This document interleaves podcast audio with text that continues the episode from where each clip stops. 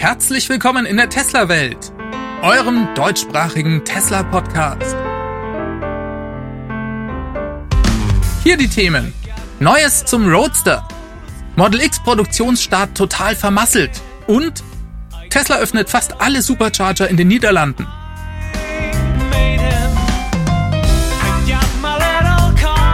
Mein Name ist David und dies ist die Folge 213.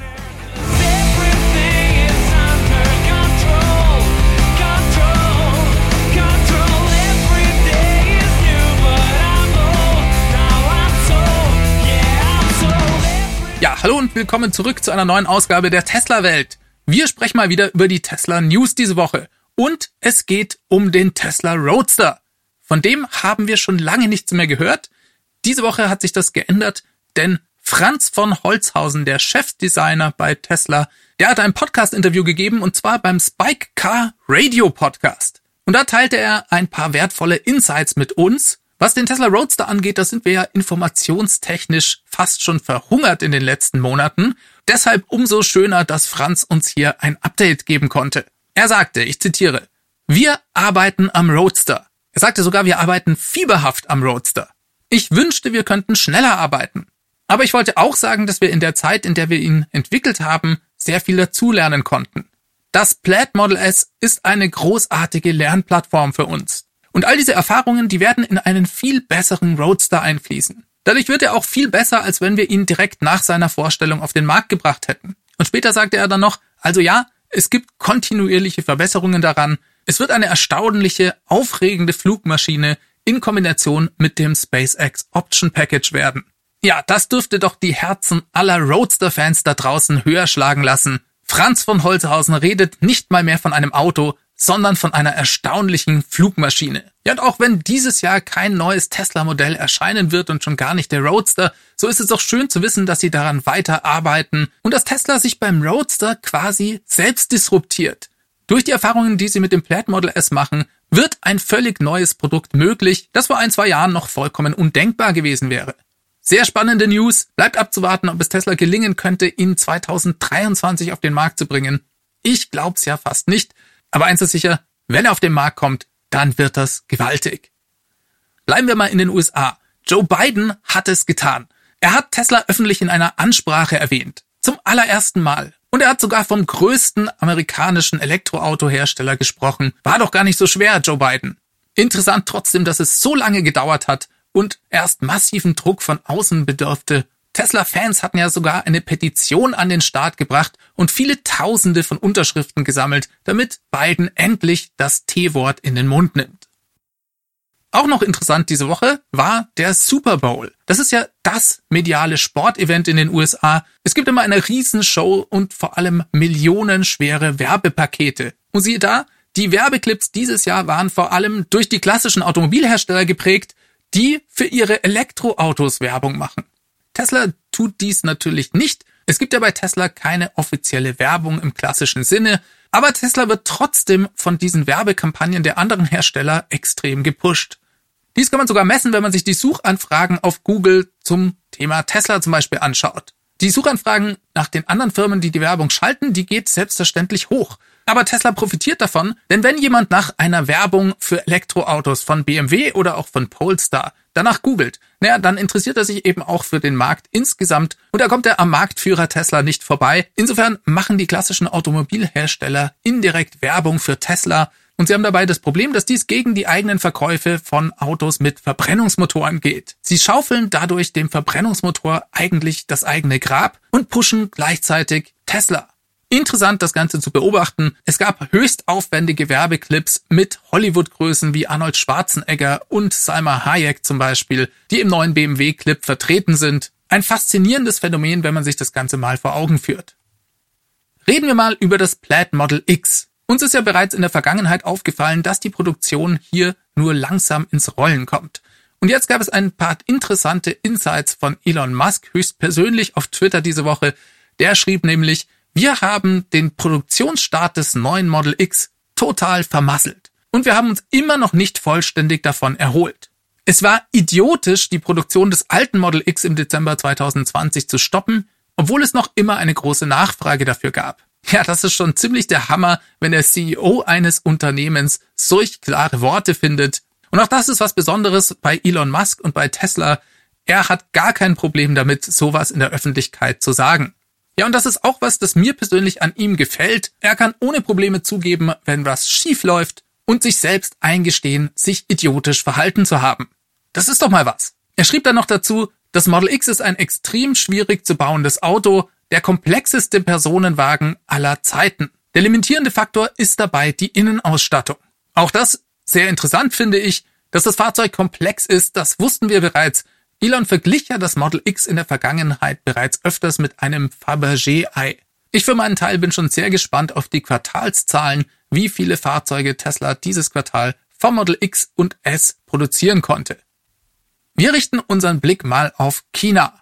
Und zwar gab es einen Report von Reuters, der besagt, dass von der chinesischen Regierung Dokumente aufgetaucht seien.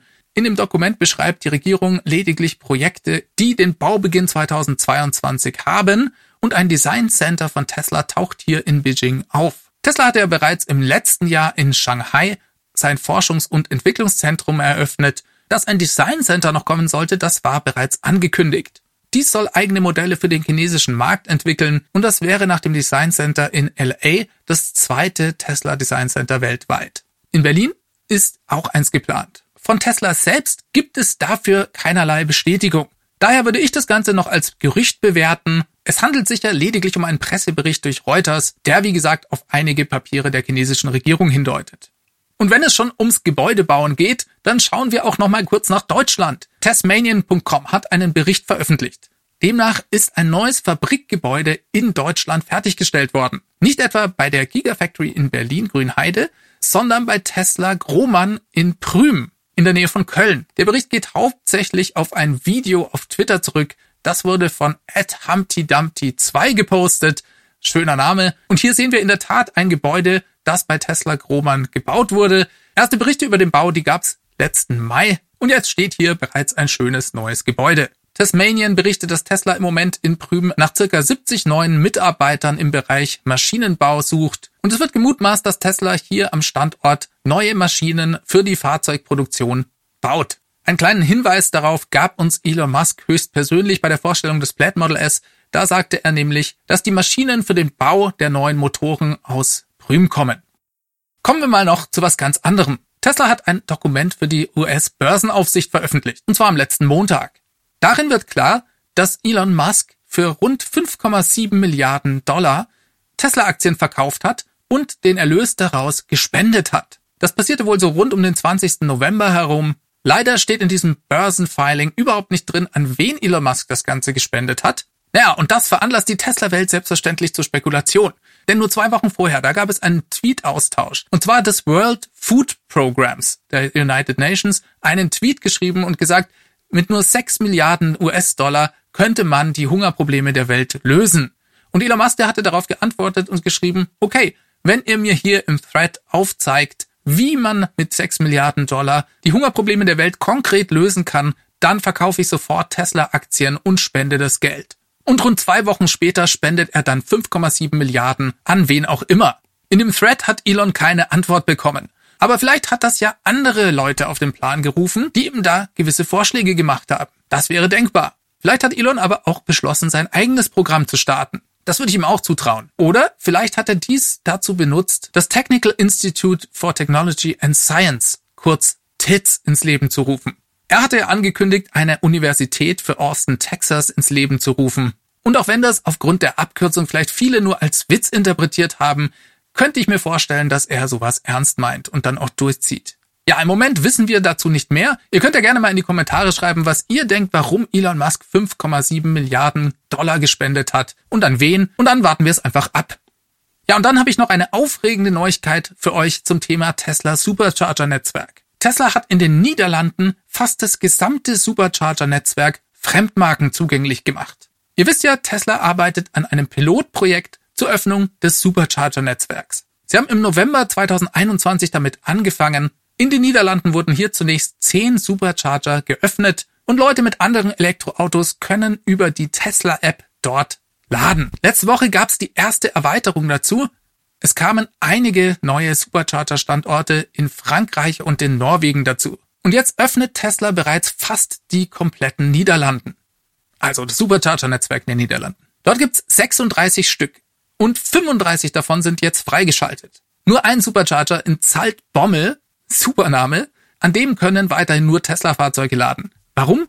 Keine Ahnung. Da stehen 16 V2 Supercharger. Ich weiß wirklich nicht, warum sie den weggelassen haben. Falls ihr Hinweise auf den Grund habt, könnt ihr mir die auch gerne schreiben. Ich finde das einen überraschenden Schritt. Ich hätte nicht gedacht, dass Tesla tatsächlich hier alle Stationen öffnet. Ich dachte, die nehmen vermutlich erstmal die, an denen es vielleicht besonders viele Stalls gibt oder die Auslastung besonders gering ist. Aber das Ganze ist natürlich ein Pilotprojekt und ich glaube, Tesla probiert sich hier einfach aus. In den Niederlanden gibt es sehr viel mehr Teslas als in Deutschland und vermutlich auch sehr viel mehr andere Elektroautos. Daher ist es eine tolle Spielwiese für Tesla, um hier mal auszuprobieren, was passiert, wenn viele Fahrzeuge an den Superchargern laden können. Führt das zum Kollaps? Führt das zu einem schlechten Kundenerlebnis? Wie kann man darauf reagieren? All diese Sachen probieren sie im Moment aus. Ich bin nach wie vor der Meinung, dass dies ein guter Schritt ist, denn Tesla bringt dadurch die Elektromobilität noch weiter und noch schneller voran und langfristig wird es ihnen auch mehr Verkäufe bescheren. Denn Nicht-Tesla-Kunden werden dadurch mit Tesla-Kunden und auch mit der Ladeinfrastruktur bei Tesla in Kontakt kommen. Die haben dann schon mal die App runtergeladen, schon einen Tesla-Account angelegt und so weiter. Ich denke, das hat ein riesiges Marketingpotenzial und zusätzlich generiert es Einnahmen für Tesla.